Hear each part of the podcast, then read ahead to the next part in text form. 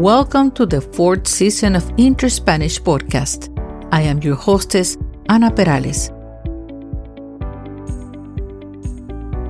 In this podcast, you will listen only to interesting short stories in a variety of topics, spoken slowly and clearly in Latin American Spanish to help you understand spoken language. Here, you won't find grammar lessons, verbs, or vocabulary drills. Nah, just interesting stories to enjoy. You will find the free transcripts to this episode in the website link, in the tab directly behind the show notes. Y ahora en español. Gracias por acompañarme una vez más. Espero que disfrutes de este episodio. Comenzamos.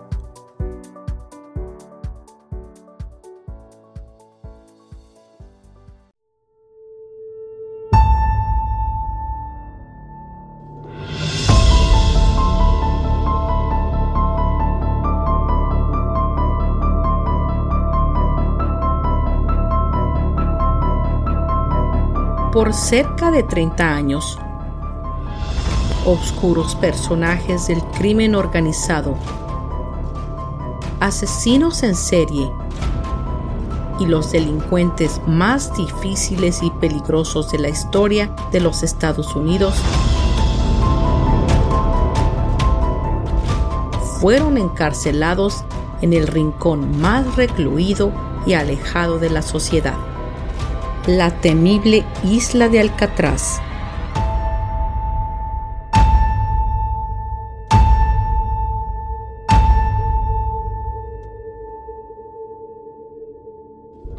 Un centro penitenciario para recluir a los peores criminales de la época.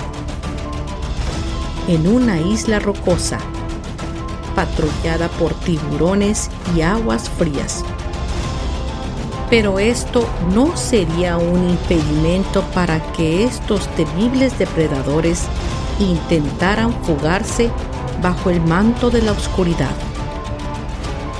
adentrarse a esas aguas negras y alcanzar la libertad al otro lado de la bahía.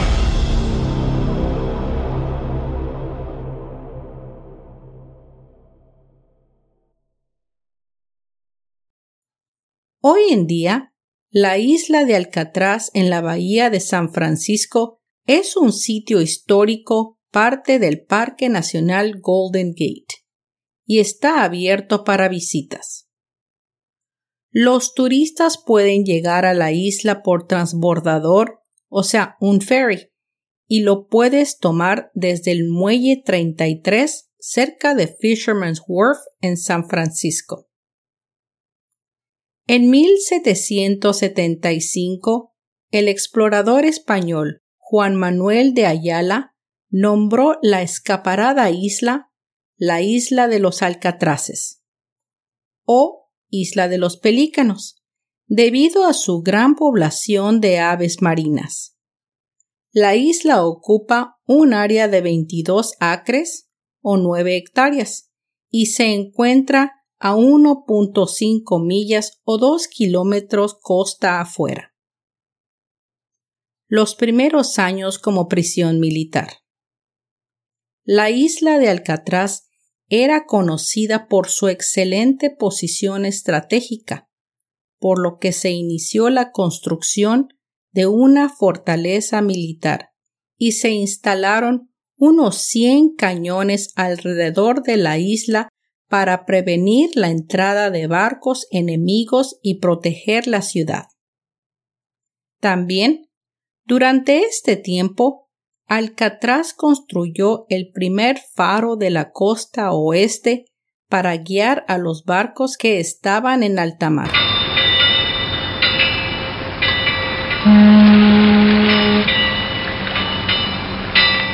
Y en 1867 una cárcel fue construida, Alcatraz fue oficialmente designada como una prisión de largo plazo para prisioneros militares. Alcatraz continuó creciendo con la construcción de un hospital, un comedor y otros edificios y una nueva estructura de 600 celdas, la cual todavía se mantiene en pie. Según el Servicio de Parques Nacionales, cuando este nuevo complejo se terminó en 1912, era el edificio de concreto y cemento más grande del mundo. Pero la verdadera historia de esta isla comienza realmente en el siglo XX, durante la época de la prohibición en Estados Unidos entre 1920 y 1933.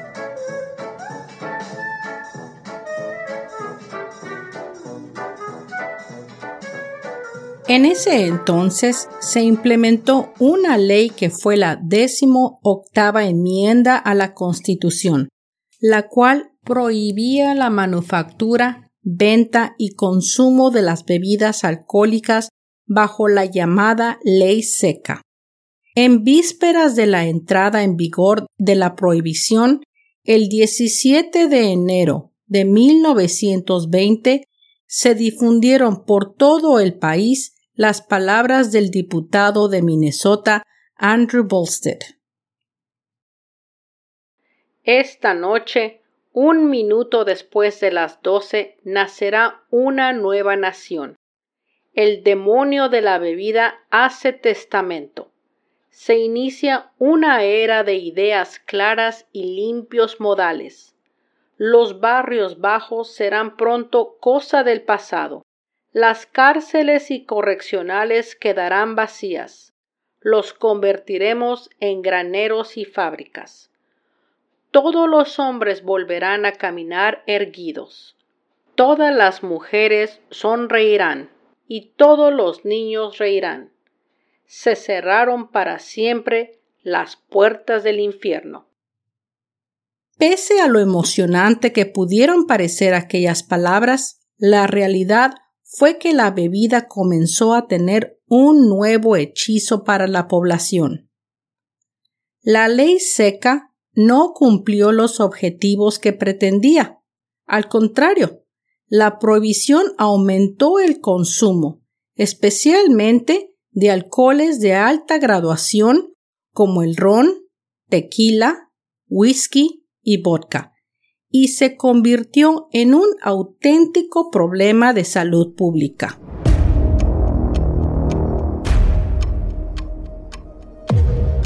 La peor consecuencia de la prohibición fue estimular el crimen organizado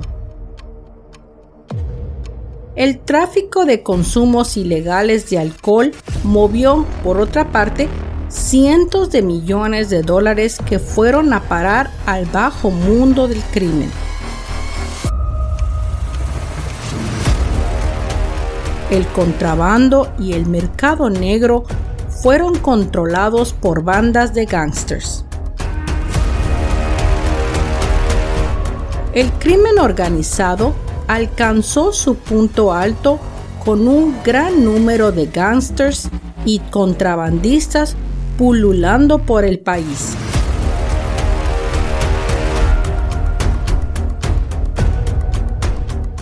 Durante esta época, la ciudad de Chicago se hizo famosa por el contrabando de licores y por los enfrentamientos y asesinatos entre bandas de gángsters que fue algo muy común en este periodo, haciendo de los Estados Unidos un lugar inseguro.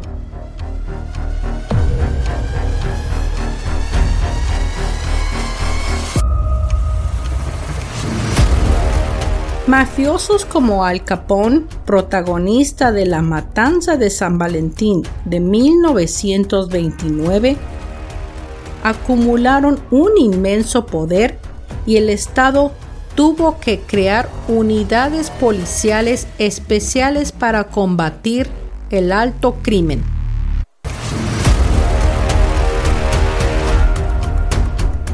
La fama de Alcatraz creció en los años en que este peñasco albergó una prisión federal de alta seguridad y fue hogar forzado de algunos de los gángsters más temidos de los Estados Unidos.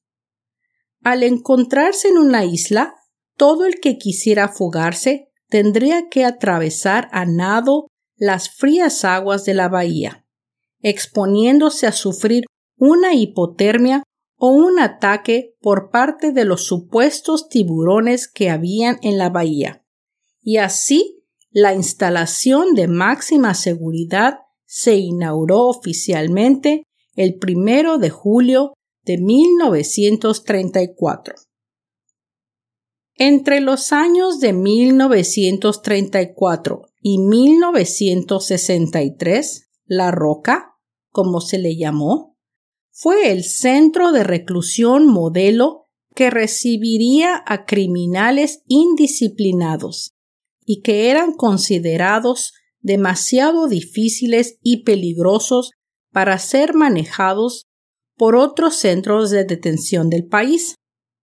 El primer alcalde, James A. Johnston, contrató aproximadamente un guardia por cada tres prisioneros. Cada prisionero tenía su propia celda. Lejos de ser un lujo, el confinamiento solitario era un modo de evitar complots y confabulaciones.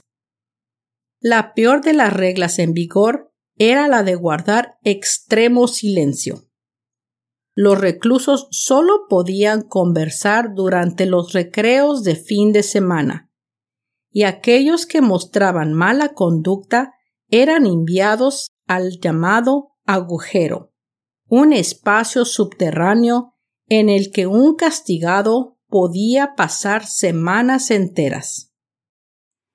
Alcatraz era el epítome del aislamiento ya que cada celda estaba hecha para un solo hombre y cada prisionero pasaba 23 horas al día dentro de su celda.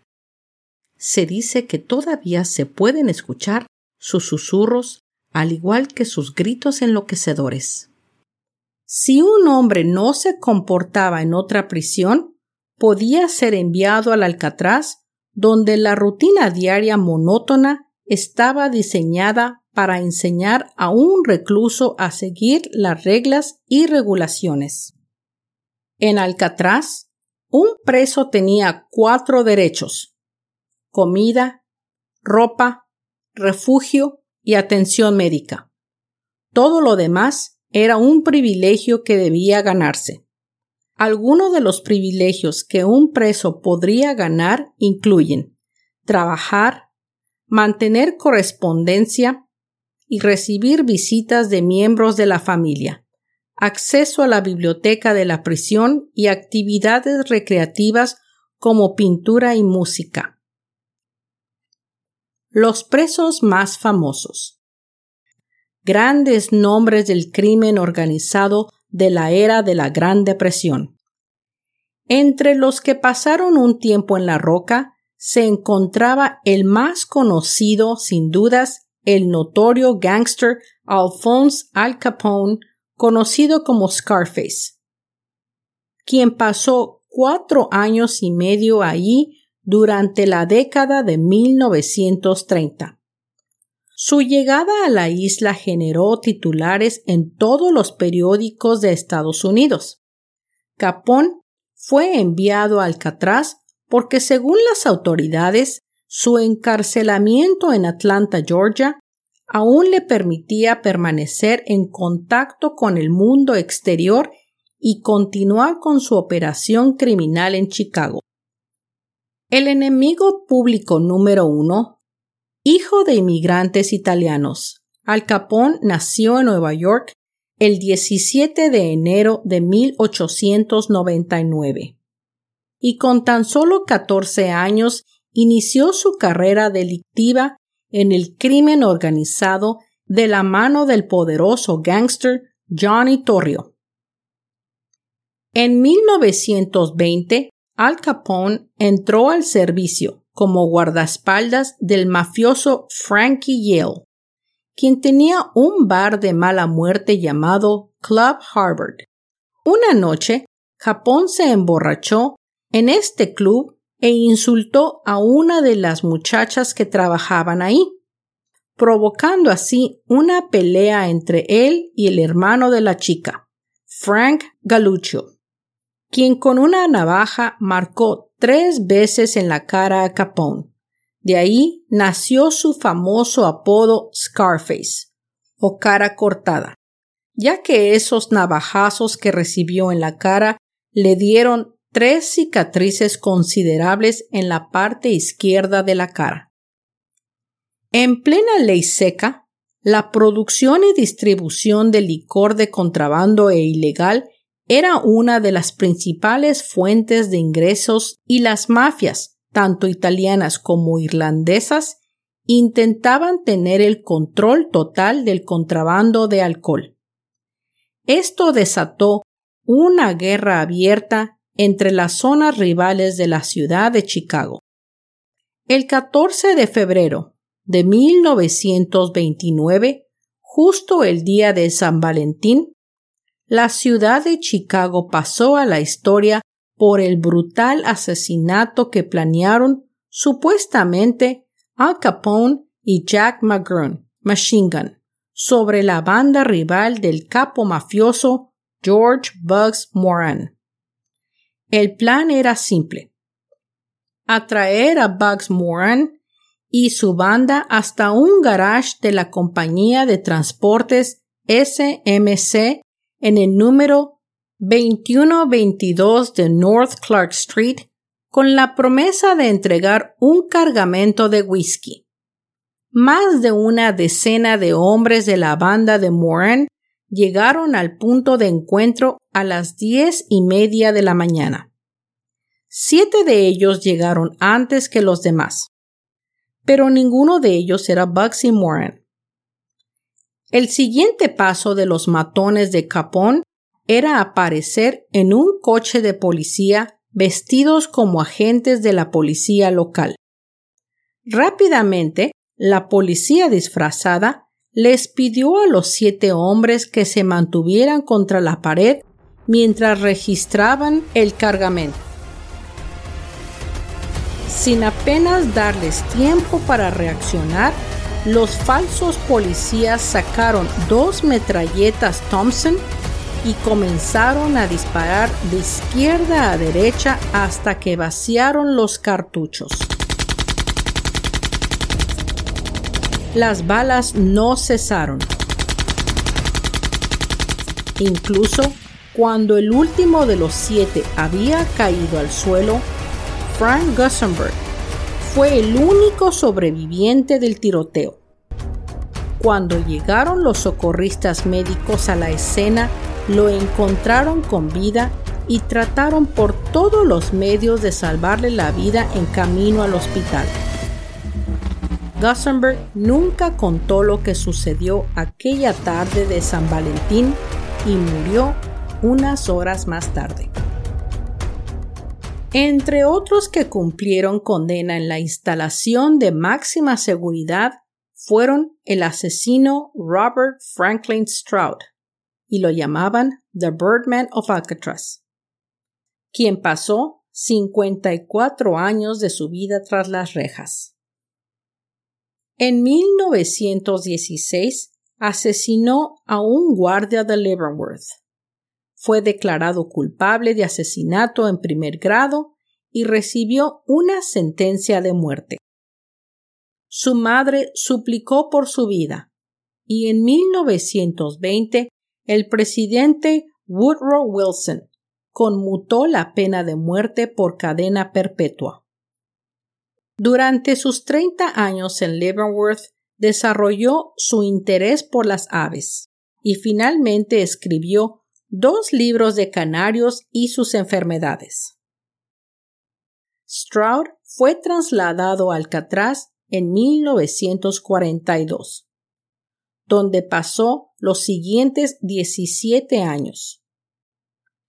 En 1959 fue trasladado al Centro Médico para Prisioneros Federales en Springfield, Missouri, donde murió el 21 de noviembre de 1963.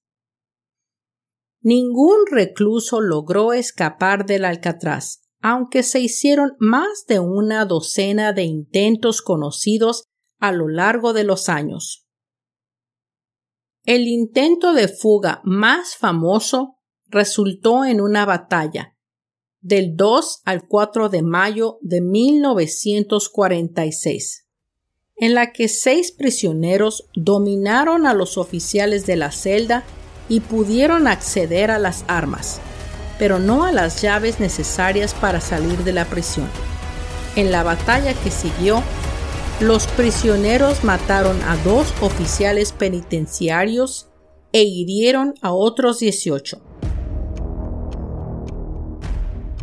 Al encontrarse en una isla, todo el que quisiera fugarse tendría que atravesar a nado las frías aguas de la bahía, exponiéndose a sufrir una hipotermia o un ataque por parte de los supuestos tiburones que había en la bahía pero la fuga más conocida en junio de 1962 fue la de los únicos prisioneros que se cree que pudieron escapar del Alcatraz.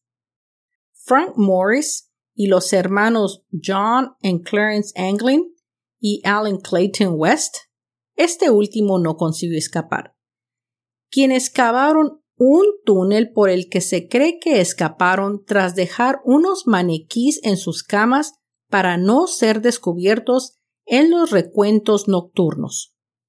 Nunca se supo nada más de ellos, por lo que se desconoce si sobrevivieron las corrientes de la bahía. Pero su historia se popularizó en la película Escape from Alcatraz de 1979 de Clint Eastwood. La película sugiere que tuvieron éxito en su empresa, aunque no existen evidencias de que hayan logrado nadar hasta la costa del continente, pues nunca encontraron los cuerpos en la costa o a los presos en la ciudad. La prisión cierra sus puertas. Junto a los intentos de fuga, los costos operativos de Alcatraz forzaron su cierre en 1963. La ubicación de la prisión en la isla significaba que todos los alimentos y suministros tenían que ser enviados a un gran costo. El Departamento de Justicia calculó que se necesitaba una inversión de 5 millones para reparar las instalaciones erosionadas por el aire salado del mar.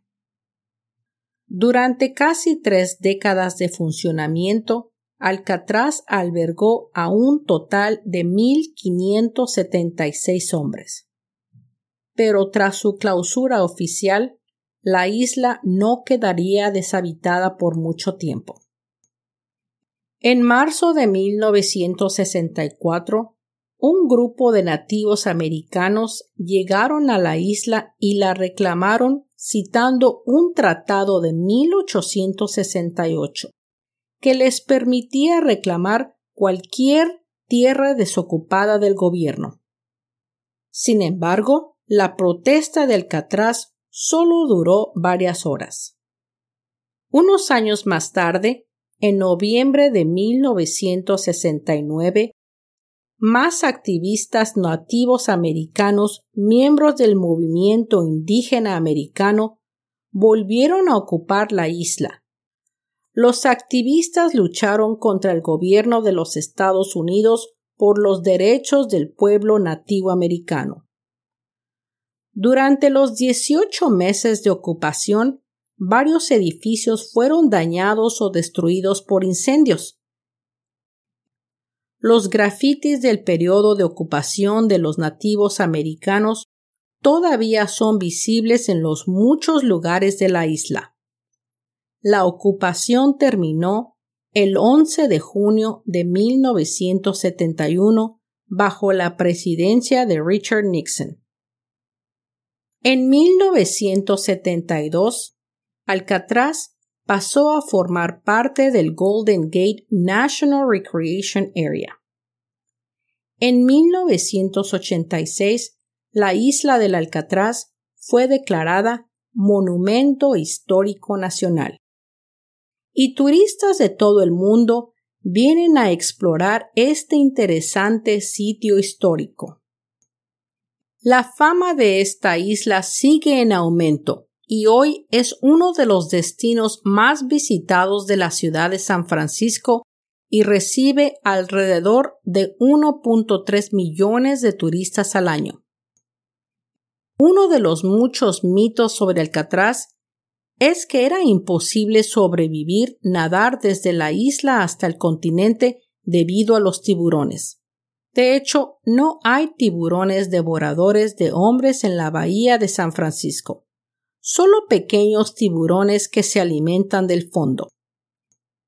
Los principales obstáculos son la temperatura fría con un promedio de 55 grados Fahrenheit o 13 grados centígrados, las fuertes corrientes y la distancia a la costa como una milla y media o 2.4 kilómetros de distancia.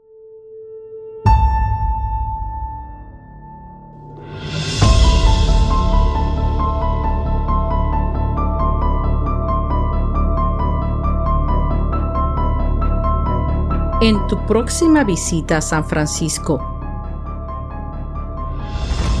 toma el ferry y aventúrate a visitar esta prisión de crueles torturas y depredadores peligrosos. Un lugar donde aquellas almas desdichadas que se encontraban en las entrañas de la isla perdieron toda la razón y sus almas aún rondan la isla. Un lugar lleno de misterio mitos y leyendas que cuentan que durante las noches más frías y nebulosas se pueden aún escuchar los gritos de ahogos y desesperados.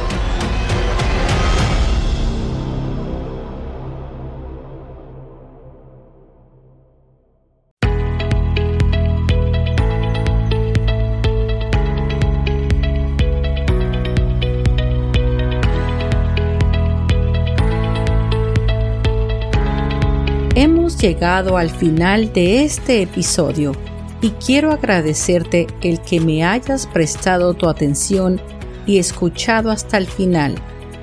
Yo espero que hayas disfrutado de esta narración y quiero invitarte a que entres a mis redes sociales de Interspanish. Ahí encontrarás más información y algunas fotos sobre los episodios. También puedes comentar hacer preguntas y comunicarte conmigo. También quiero invitarte a mi nuevo canal de YouTube, donde podrás no solo oír los episodios, pero también verlos. Son como una especie de mini documentales. Son pocos, pues voy empezando, pero creo que te van a fascinar. Suscríbete, hazle like y comenta y dime qué piensas para que pueda mejorar el canal. Yo te lo voy a agradecer. Si gustas, también me puedes enviar un correo electrónico a interspanishpodcast at gmail.com. Espero me acompañes al próximo episodio de Interspanish. Hasta pronto.